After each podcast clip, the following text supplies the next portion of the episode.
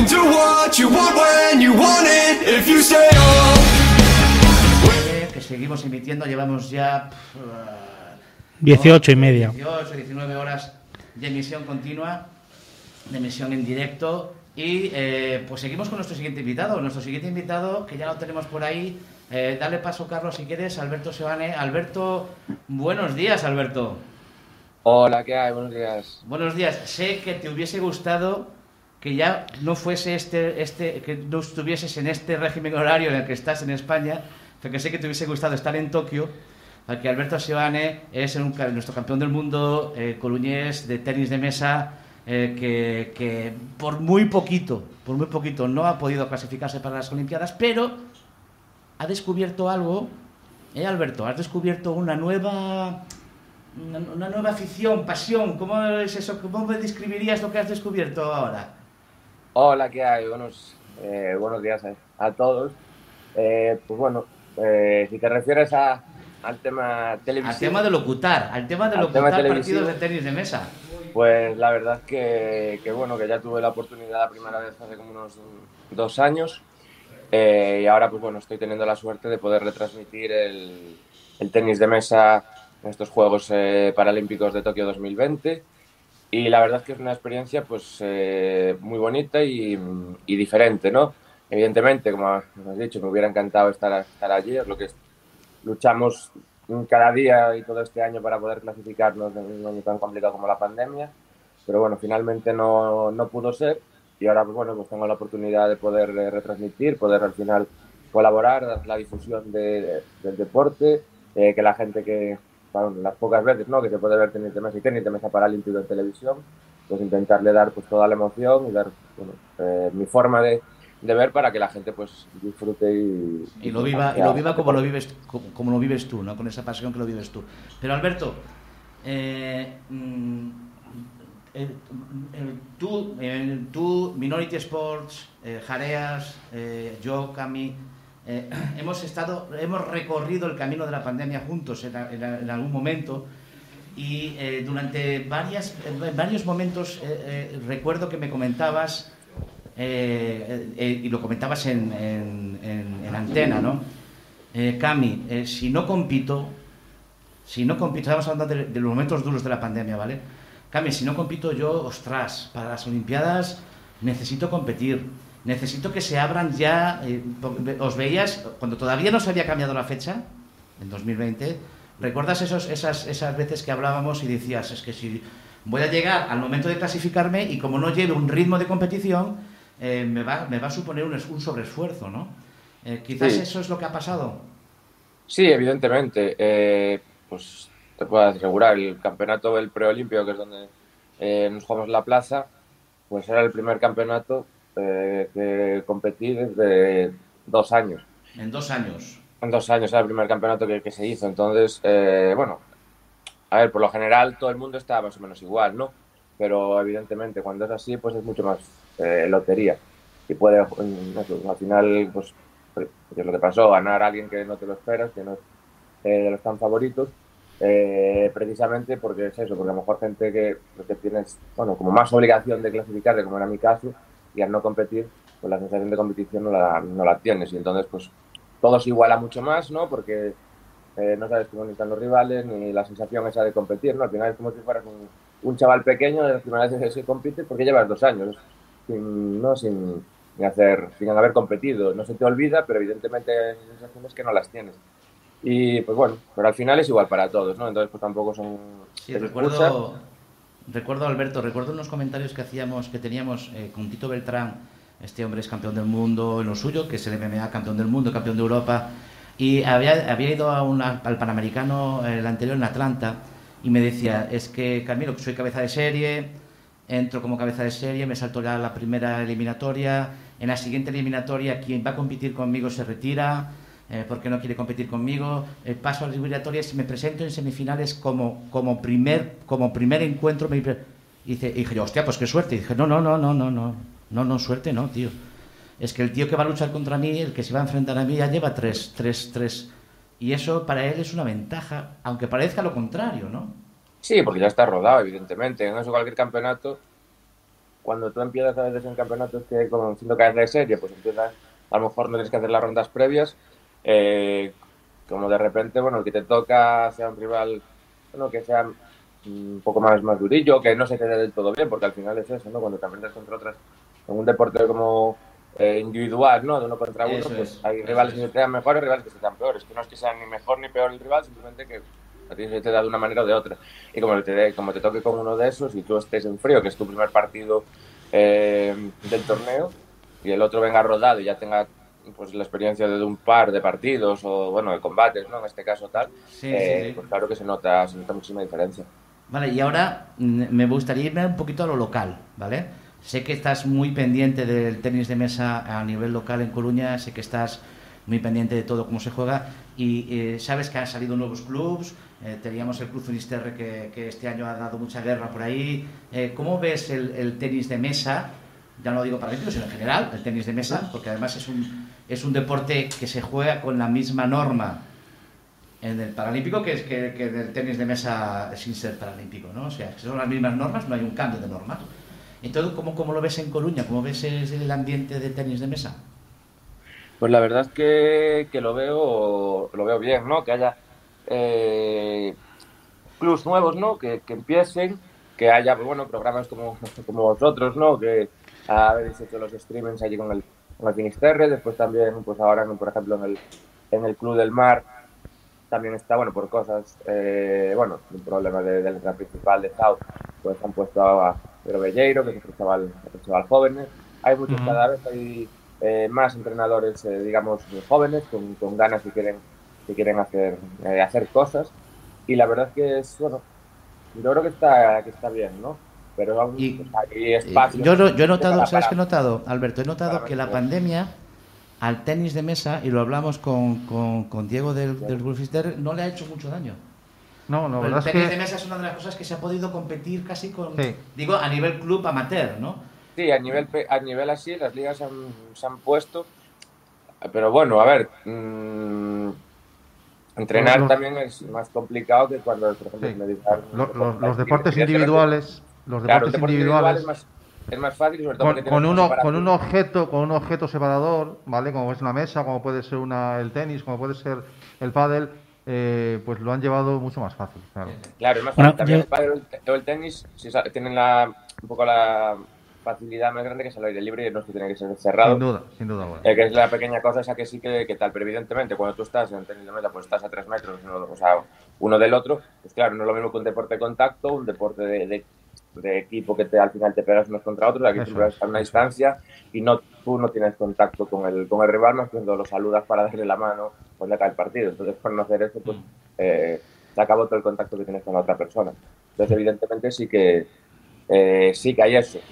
También la cosa que sí, cuando se compite sí que es así, pero normalmente nosotros cuando, cuando juegas o cuando entrenas eh, son salas relativamente pequeñas y con muchas mesas, ¿no? Para intentar aprovechar el espacio al máximo. Entonces, a veces, a veces, pues, para los entrenos o cosas así, es un poco más tal porque tienes que abrir o dejar Claro. que entrenen no, mucha menos gente, porque ahí sí que entonces pues, podría generar lo que es eh, mucha gente en un mismo espacio cerrado y que hubiera Sí. problemas.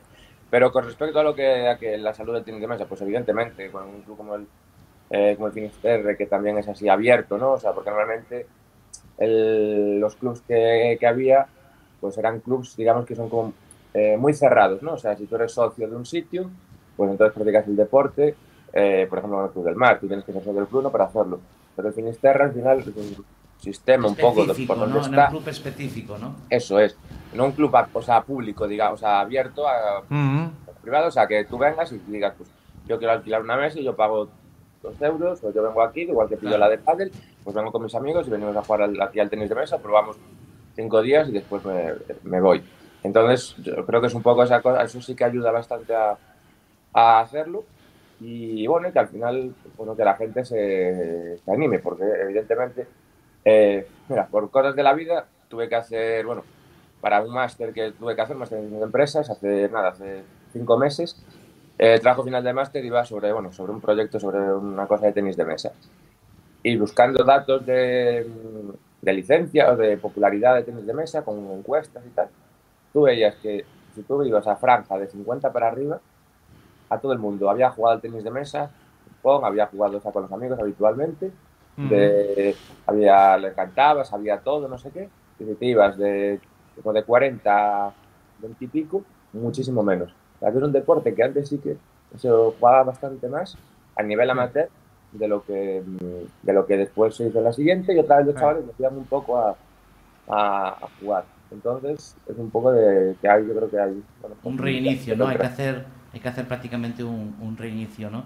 Como eh, en el- de- metiendo, cambiando el enfoque, ese enfoque que está dando este tipo de clubs, que lo, que lo, que lo tienen como una actividad extraescolar, como una actividad que se puede compaginar, porque, porque el tenis de mesa, como Sí. todos los deportes, es Sí. una parte más de la educación, una parte más que tiene que estar ahí, como es el deporte, ¿no? Y el tenis de mesa funciona. funciona Yo, mira, has citado a esa generación de los 50 para arriba y yo que estoy en ella, es que yo recuerdo en mi época de, de colegio, en, to- en todos los colegios en los que he estado, en todos había en algún lado una, una mesa para jugar, ¿vale? Eh, desde mi primaria en los franciscanos, en un colegio de curas, después en el colegio, en el instituto, aquí en la universidad laboral, en donde había, yo te puedo asegurar que había tranquilamente 30 o 40 mesas, en un colegio muy grande, en- éramos 2.000 y pico alumnos, pero siempre había, en los parques había tenis de mesa. Yo creo que eh, era tan fácil montar una, mesa en cualquier sitio para poder practicar ese deporte que, la administración o, lo- las instituciones lo, lo- lo potenciaban. ¿no? Entonces, no- yo no sé por qué, tampoco estoy de acuerdo en que la siguiente generación, eh, primero, es- esas, esas mesas no se recuperaron, no se, re- no se repararon o sencillamente se dejaron olvidadas y desaparecieron. Y, y- y no sé si fue. eh, porque tampoco había una repercusión mediática intensa, ¿eh? ¿no? O sea, eh, le, pasó al boxeo, es un tema, mira, no hablamos con sí. Jaro hoy, le pasó al boxeo que estaba en televisión, yo recuerdo siempre a mi padre de pequeñito ver el boxeo en televisión, de repente desapareció de la, de la parrilla porque en los años 80, eh, bueno, pues se entendía que era un deporte muy violento y desapareció de los medios y entonces de- de- perdió el auge. Sin embargo, en el tenis de mesa no tenía esa repercusión mediática y yo creo que lo que faltó a la siguiente generación, a la mía, es disponer de los espacios. Concho, que es una cosa muy sencilla de Y hacer. aparte, es, eh, Alberto, es, es muy asequible, ¿no? El- el- Sí, evidentemente. con el tenis de mesa. Primero, evidentemente, pues raquetas a nivel amateur las puedes tener por, La mesa de la cocina. por 20 euros. No, pero por 20 La euros. mesa de la cocina. Y las raquetas 20 euros las tienes, lo, lo tienes Sí, en yo no digo que juegues con la sartén, pero la mesa de la cocina te vale, concho. Bueno, yo puedo decir que ahora por suerte aquí en... Yo estoy acabando de estudiar audiovisuales aquí en Coruña y en Somenso, que están junto a la Escuela de Imagen y Sonido y la y Somenso, han puesto, el año pasado pusieron dos mesas de ping-pong, dos mesas de mes- tenis de mesa. Entonces creo que... Sí, Es, que es lo que estamos hablando ahora, que está con- parece que está incipiente, parece Oh, que quiere pues, arrancar otra vez. ¿no? Claro, es lo que decía, que tú lo veías, por ejemplo, las franjas de edades, que es eso, que tenías de 50 para arriba, sabían de 40 a 20 y algo, ¿no? Y después, más pequeños la volvían a saber, o sea, digamos que era una franja y, Vale, y como vale, decías vale. lo del boxeo, el boxeo es una cosa también muy, muy clara. Ahora también ha vuelto un poco con lo que es, bueno, boxeo y MMA, un poco así con otros Eso. canales. Sí. Y vuelvo Esos otra vez, deportes, lo que dices. deportes de lucha o de contacto intenso. Yo tengo una preguntilla, a ver, eh, yo recuerdo cuando yo era jovencito, ya soy un poquito más mayor, que lo típico, cogías la mesa de tenis, la doblabas a la parte de un lado y jugabas tú solo para ir peloteando un poquito, ¿no? Y me imagino que, igual que han salido ya eh, todo tipo de, para hacer indoor en casa, virtuales, pues lo típico del cycling y todo esto, tintas de correr con tu pantallota gigante y parece que estés corriendo la ultramaratón de Cuenca, eh, pues pre- mi pregunta era, Alberto, si existe algo virtual, tipo Wii o algo así, que para, para tenis de mesa para practicar, ¿no? Si tenéis alguna herramienta específica para profesionales que os permita, cuando no podéis ir a un centro o simplemente queréis pelotear un poquito, si tenéis algo virtual así para poder hacer. Eh, mm, no, sería muy... Que es que- no, Alberto, o sea, no- Alberto. Es que tú no has visto la velocidad que va la pelota de estos tíos, Es que. Alberto, tú estás, tú estás, eh, estás en, en un nivel, de, eh, en la élite. Eh, hoy no, no está con nosotros Diego por, por temas personales, pero la idea era que Diego viniese con unas gafas de, de realidad virtual y con un software que hay de que no llega al nivel que vosotros, pero que para jugar, Sí. ¿no? Que- para que hacéis saltar No, el claro, radar. estaba preguntando si a nivel profesional, entonces Sí. o sea, fue la, la pregunta. Entonces yo digo que, que a nivel profesional eh, no. se utiliza nada, de- no se utiliza nada, nada de eso. Lo que sí, por ejemplo, se utiliza, que a veces es para alguna gente, bueno, hace, y sobre todo más cuando se es pequeño para fijar la técnica, se utiliza también bastante en China y aquí también en España, pues eh, cosas que se llaman lo que son las sombras, que no es nada virtual. Es simplemente tú te pones y tú digamos que reproduces eh, lo que tú harías si estarías jugando, los gestos y los movimientos. Entonces tú te pones Vale. delante de una pared y entonces tú pones como si hicieras los, los golpes, ¿no? Vo- Voy a decir una barbaridad, Alberto. ¿Eso es algo similar a, a las catas en el karate? Pues podría ser algo... Sí, no, eso ser- sabes que... es- sí, es pues, esa- o sea, sí. O sea, tú haces los, lo- los golpes como los tendrías que Qué hacer bueno. si hiciera pues, simplemente para fijar eh, fijar un poco eh, la técnica, repetir un poco, Eso eso tendrías que hacer. Entonces, pues, el entrenador te está mirando y tú no tienes que dar una, una pelota, digamos. Entonces, Vale. tú mirarías, si eso es utilizado a veces para los niños, pues a veces para corregir un poco lo que es la, Vale. lo que es la técnica, porque Para, realmente, para fijar esa memoria muscular, ¿no? claro, porque después tú cuando haces un golpe en cualquier deporte de estos de movimientos repetitivos, yo no, o sea, hace mucho tiempo que no piensas cómo tienes que hacer el golpe. Piensas. O sea, el golpe te sale Ah. solo, tú vas a pensar, Tú lo voy a poner aquí, se pone quiero aquí, decir, quiero dar un dato, efecto. que Alberto, quiero dar un dato. eh, eh, Alberto es campeón del mundo de tenis de mesa en China. Ni Forrest Gump. proclamó campeón del mundo. eso Y tiene que es- ser que es, vengo brutal. aquí, en tu casa. Perdón por la expresión. Sí, sí, sí. Es O sea, entendido. O sea, ¿Cómo, ya- cómo es ese momento, Alberto? De decir, ¿sabes? Sa- primero, que tiene que ser impresionante eh, el verse en, en ese campeonato del de mundo pandemia, allí. Y más-. Sí, sí, sí. Sí, sí, China fue en 2014 y después quedamos campeones del mundo también en el 17 en Eslovaquia. Vale, pero la- el momento de China ese tiene que ser la leche, tío.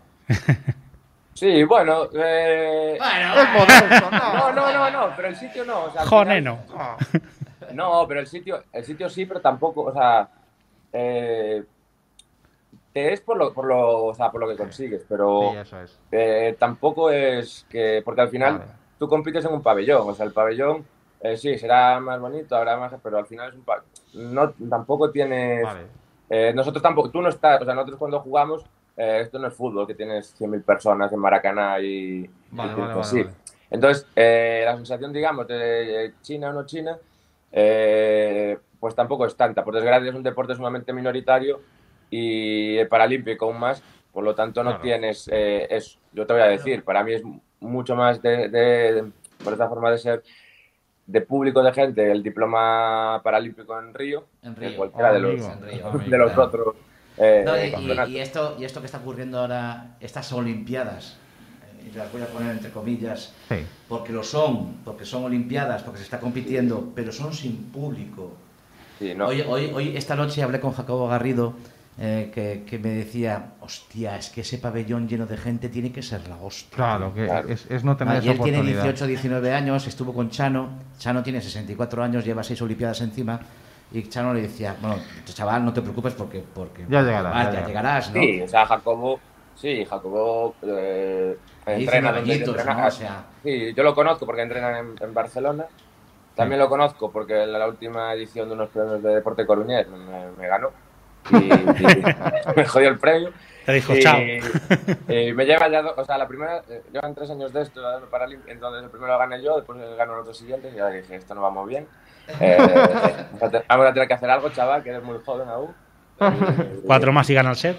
Y Bueno, no, y así no, no vamos bien. Pero sí, claro, un chaval con esa edad, con tus- cuando son tus primeros, bueno. eh, pues eso, lo que unos juegos es otra, es otra historia, ¿no? un poco Bueno, bueno, descafeinados, en el- ¿no? el sitio Están lleno, siendo todo. un poquito descafeinados. ¿no? claro. En el- en el deporte ir, o sea, es que en los juegos es tú ir por la por allí por la calle, te vas a ver otro deporte, te vas así con tu gritación, o sales por allí y pararte a pedirte auto, o sea, auto- te sientes el, el Mbappé de turno, que está tan de moda, ¿no? Sí, eh, estoy de acuerdo. Por allí ¿Qué- es, o sea, es una sensación eh, única que no lo vives en, en- Claro, y para un deporte minoritario, Claro. para un deporte minoritario que se monte esto, es, claro, es una sensación que se tiene. Es una oportunidad, se- que es, es una de las grandes ventajas que tienen las Olimpiadas, ¿no? Claro, El- la repercusión que tiene, todo lo que tiene, Eso tú es, estás allí, es. pues nosotros en un pabellón que hay 10.000 personas, o sea, Eso es. 10.000 o 12.000 Eso es, personas. eso es. Claro. Una barbaridad, estás tú solo, como yo el partido de cuartos de final que nos ha dado la tarde, pues era la única mesa que se estaba jugando, y tú estás allí y tienes a 12.000 personas que escuchas, o sea, Bueno. que, que aturan que no es lo, eh, lo, lo habitual. Entonces, claro, eso es una eh, pérdida de que no se hagan con público. Hasta el punto de que Alberto pasó de ir, joder. eh, Sí, no, claro. No sea récords. Hay gente, joder, para que. Bueno. Yo si no firmo 50.000 autógrafos no me muevo. Joder, Vale. pa' Mira, yo digo, París, mira. sí, ¿no, Alberto? Claro, ¿qué hago? Allí me tengo que hacer y después me tengo que hacer 14 días previos encerrados Nah. salir de uno de los No, centros. no. No compensa. Eh, pero sin, sin salir. Y digo, hombre, una no me puede tomar una cervecita ni nada. No. Uh, estás, estás allí en Tokio y no te puedes ir a tomar un plato típico. No, no, no, esto no, No, esto no. no compensa. No, ni a nada, ni, ni a nada. Y las próximas, las próximas son en París, ¿no? Sí, Ahí, ahí va. Sí. Tres París, años, sí. pa- ahí sí que apuntas, ¿no? Porque París es, Sí. se va en coche, joder, me cago en diez. Sí, no, a ver, si París se puede, claro. Además, eh, las otras fueron en Río, entonces, evidentemente, en Río pues te puede ir a ver menos gente. O sea, yo tengo compañeros, ¿no? Que a las de Londres, cuando fueron en Londres, Sí. que dice que fueron las, o sea, las mejores en cuestión de, primero, de la gente, cómo se había volcado de Londres con, con los juegos. Y después, de, claro, de que te puede ir muchísima gente a ver de, de Eso, familiares sí. y amigos, porque al final Ah. tú le das a tu grupo de amigos que dice, o se cogen un coche y van, o si no, coges Ah, un, vuelo Santiago, ¿Qué? Santiago Sí, París. sí, Si Pues, está la pandilla allí, que me pongan al chino que quieran, que lo reviento. Y dice, chin, chao. Chin, y ya chao, está, arreglado. fuera. Bueno, eh, Alberto, eh, tenemos, tenemos un deporte paralímpico en Galicia interesante. Desde mi ignorancia lo estoy descubriendo en estas Olimpiadas. ¿eh? Sí. Pues sí, eh, hay grandísimos, grandísimos deportistas. Bueno, la Sí. más famosa que ahora con, con todo lo de aportaje del Sí. Times de, de Susana, Sí, de Susana sí, la, la triatleta. Ahí, que ahí viene cargadita ya, Sí, ¿sabes? eh, ya viene con oro y puede que gane otro. Sí. y en- después hace los 1500. Eh, la verdad es que, que, que sí, ¿no? Que es un nivelazo. Tenemos a, a tecondista Alex Vidal, tenemos eh, par- jugadores de la selección de baloncesto que también eh, hay, nadadores como Chano, como... como Y futuro, y futuro, porque futuro. Jacobo, Jacobo Claro. hombre, si Acaba de bien- empezar. De momento tiene un diploma, pero Jacobo apunta, apunta para París reventar, ¿eh? O Hombre, sea, sí, claro, va a Jacobo reventar tiene, en París, ¿eh? tiene mucho. Por ejemplo, yo te digo, Jacobo tuvo, bueno, la suerte o la desgracia, como se mire, de eh, mm, tuvo hace que año y pico, pues, entrenaba con, entrenó, bueno, tuvo un stage lo que es Mireia Belmonte y los y el entrenador de Mireia Belmonte, Sí, sí, sí. el grupo de, de ellos. O sea, que es alguien que, si no, el que es el entrenador Fred Van der, eh, Van der Boom, que es un zumbao, pero extremos peligrosos de, de lo que es la disciplina, de la exigencia, o sea, de que, que ya te digo yo, que si el otro no fuera, como no fuera No, bueno, no, no, no, no contaba que con él. O sea, que cuando alguien te llevan así es que, es que tienes madera, tienes las condiciones de, mentales, ¿no? Para poder seguir los niveles de, entreno, la, el sacrificio y que, va a llegar, evidentemente. Bien, pues estamos, Cami, charlando con, Alberto Seoane, que es uno de nuestros deportistas de élite paralímpicos aquí decir la en verdad, Coruña. un habitual de Minority Sports. Es un habitual de Minority Sport. Alberto a veces nos llama, Alberto nos llama y dice, oye, necesito hoy cinco minutos porque me tengo que desahogar, que me he cabreado con no sé quién. y llama a Minority, eh, Alberto, y te desahogas Eso un es, poquito. soy, soy mi altavoz, hay que rajar, hay que rajar por aquí. Hay que rajar así Bueno, cuando, cuando Esa, estábamos- esa labor social que hace no, Minority esos momentos Sports. en pandemia, esos momentos en pandemia en que se Joder. podía, se podía ir en, en avión, pero no se podía, eh, por ejemplo, practicar. Entrenar, el- entrenar. ¿no? Sí. Y- y- O me, podía, yo me podía estar bañando en la piscina y tomando el sol en la piscina con no sé cuántas personas en el mismo club donde entreno, pero no podía entrenar con otra persona en una Caramba. sala solo que entrenemos. en la sala de al lado, ¿no? Y entonces esa- el Alberto nos llamaba y le servíamos un poquito de vía de escape a las 11 de la noche el lunes en Minority Sports. ¿Sabes? O sea, Vamos, yo- tomamos una, con una cervecita en la mano, unos, unas Ah, aceitunitas. no reveles los secretos, que la radio es lo que tiene. Y hacíamos radio. Oye, yo, yo quería hacerle una pregunta a Alberto, ¿puedo? Así, Adelante, hombre, sí, no. Es verdad, si está Carlos ahí. Está gastando datos. Carlos Lagarón, que eh, desde su pobre conexión sin fibra eh, en el pueblo. Eh, de momento no está fallando. de- No, no, no. Le podemos poner rótulo, Carlos, sin fibra en casa. Algo, algo está haciendo ya Chema con- Alonso. Algo está haciendo ya Chema Alonso que te vemos de maravilla. Hasta más delgado te veo, tío. Sí. Qué grande eres. Adelante con- Yo te quiero, te veo Aprovecha- punta abajo. aprovecha, Carlos, Adelante aprovecha. con la pregunta desde la unidad móvil de, de, de Gredos, de la Sierra de Gredos. No, yo, yo le decía eh, a Alberto al final, porque hablamos de deportes minoritarios, hablamos de, de Olimpiadas Paralim- Paralímpicas que, que están siendo una pasada, como, como lo han sido eh, todos estos años anteriores y demás, eh, que sigue sin, se sigue sin darle la cobertura que se le debería de dar, porque para mí eh, son los verdaderos Juegos Olímpicos. Eh, y, pero la pregunta para Alberto es, mira, yo, yo tengo allí en, en donde yo vivo, yo vivo en un pueblecito pequeño de Madrid, en, en Sevilla Nueva, un pueblecito muy bonito, donde tenemos dos atletas que son paralímpicos, dos, dos chavales que son paralímpicos. Julio eh, compite en esgrima y ha estado peleando para entrar en, en las Olimpiadas y demás, y luego tenemos a Samuel, que es, es triatleta. Eh, ellos tenían el sueño eh, de, ir a, Tokio, ahora tienen el sueño de, ir a París. Eh, son dos cracks. Pero el problema no es solamente que tú te clasifiques o que no te clasifiques, sino que una vez que te clasificas, pasas todo ese proceso previo, toda esa lucha, al final y esas competiciones para poder llegar a ese objetivo, le echas horas de entrenamiento, días, etcétera, etcétera. Pero para mí llega la peor de las de, de los lastres, ¿no? Que es el económico. Sin duda. Eh, ¿Cómo ve eh, Alberto lo que es el tema de, de la ayuda? Eh, al final, ¿cómo, cómo, cómo él se ha, se ha ayudado, se ha cofinanciado para poder seguir compitiendo? ¿Qué, qué aconsejaría eh, a los chavales y chavalas que, que están pensando en, en, en ser competitivos, Alberto? Vale, mira, eh, lo primero una apreciación que hago así un poco de pedagogía. Cuando hablas de si son deportistas paralímpicos, tú no dices a un deportista olímpico si no ha ido a unos juegos. Entonces, deportista paralímpico sería una persona que ha ido a unos, a unos juegos, Ah, igual que eres olímpico, no dices que hace deporte olímpico, deportista olímpico, alguien que no ha ido a los juegos.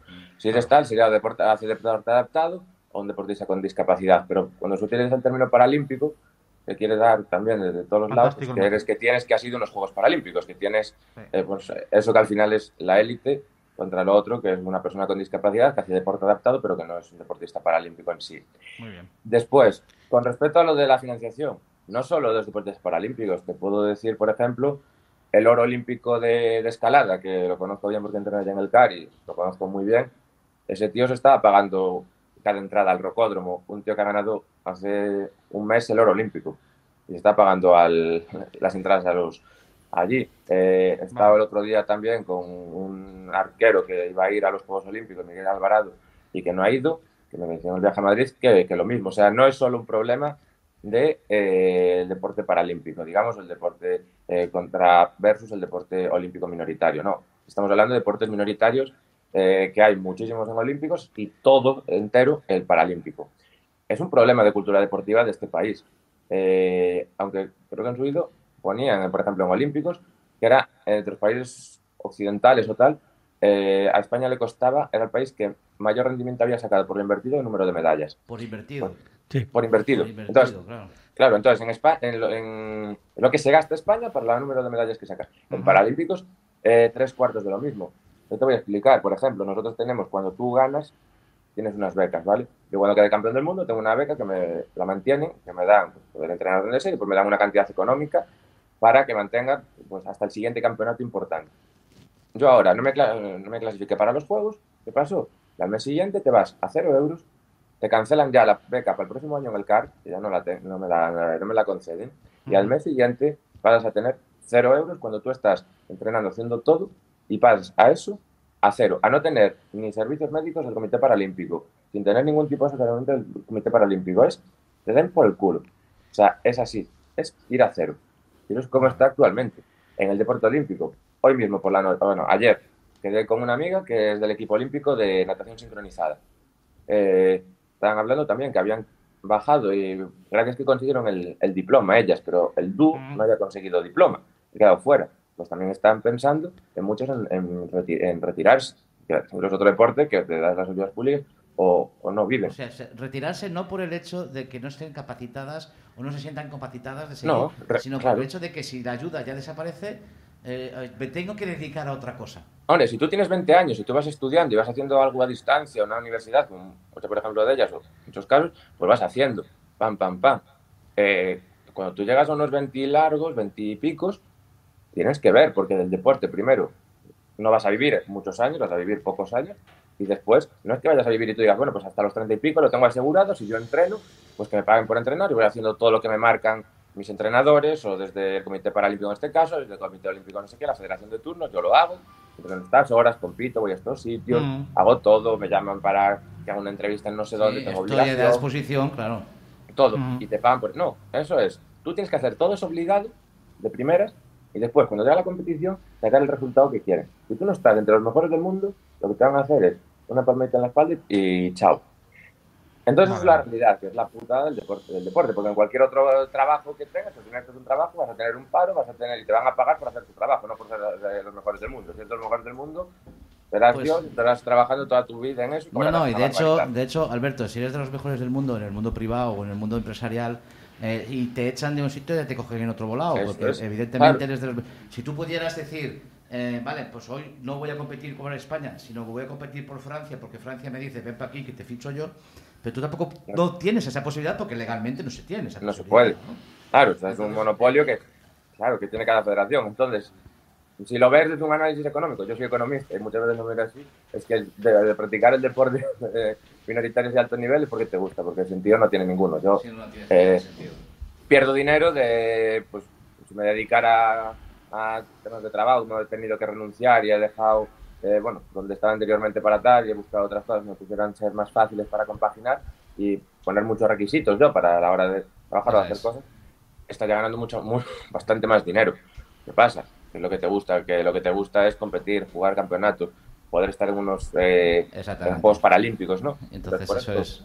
por eso lo haces. Y después de cara a lo que preguntaba también eh, de, de qué consejos, Eh, pues los consejos es mm, que lo que hagas lo hagas por lo que te gusta el deporte y, si piensas en ese rédito no vas a tener. Después, pues evidentemente, eh, yo cuando era pequeño, o sea, antes, cuando no tenía los resultados, yo me pagaba no sé cuántos torneos al año con cero ayuda. Bueno, no me lo pagaba yo, me lo pagaban mis padres. Sí, sí. Eh, eh, es complicado, ¿no? Cada vez más. De momento ahora- funciona así, ¿no, Alberto? De momento funciona Sí. así. Y, y mientras y no no se cambien ciertas tienes que cosas pagártelo así. de primeras. Hasta que Eso tú no es. tienes un nivel, estás muy, muy jodido. También Adrián Ben, el, el, el atleta eh, de 1500, eh, de 800, perdón, eh, también lo decían lo mismo. O sea, es que no, no hay. No hay nada, o sea, la cosa es que no piensen en eso, que intenten simplemente Como una, competir. carrera, como una carrera profesional para sacar un rendimiento económico, ¿no? Sí, Hmm. eso no, no es que lo haga porque, No les porque les apetezca. Una pregunta, Alberto. ¿Tú cuando te vas a la playa te pones a jugar a las palas o no? Sí, ¿Sí? Sí, Sí. no lo puede Y me- pero en plan motivado. No. sí. Eh, Alberto, tenéis que No, verlo. Dime a qué playa vas para no acercarme por si acaso. No, es que has picado un hueso, macho. Alberto es de los que gana siempre. sí Por eso, sí. es que no quiero ir a verle. Y que, y que Sí. si ve que te gana con la pala, coge el móvil en su mano y él juega con el móvil y tú con la pala. Él está haciendo, está haciendo No, no, twitters, no, no, aquí no. jugando con un pringao. Sí. Pum, pum, pum, pum, pum, pum, No, pum. no, no, en vez de pala usa el móvil. Ya está, bueno, lo dejo, ya. Si lo sé, no digo nada. No tenéis más que buscarlo en redes y, y lo, y lo vais a encontrar. Alberto, oye, ha sido un placer, tío. Eh, sé que tienes, que tienes otros compromisos, que tienes compromisos con, con- con televisión para, para transmitir ahora. No quiero liarte más porque sé que además me dijiste, oye, eh, no sé si podré incluso en esa franja horaria, si podré entrar porque los, los partidos van a ir saliéndome. Eh, te agradezco un montón que hayas Nada. estado con nosotros. A vosotros. Y Eh, nada. Sabes pues- que Minority Sport sigue aquí, tienes nuestra bendición, por eso estás entre deporte.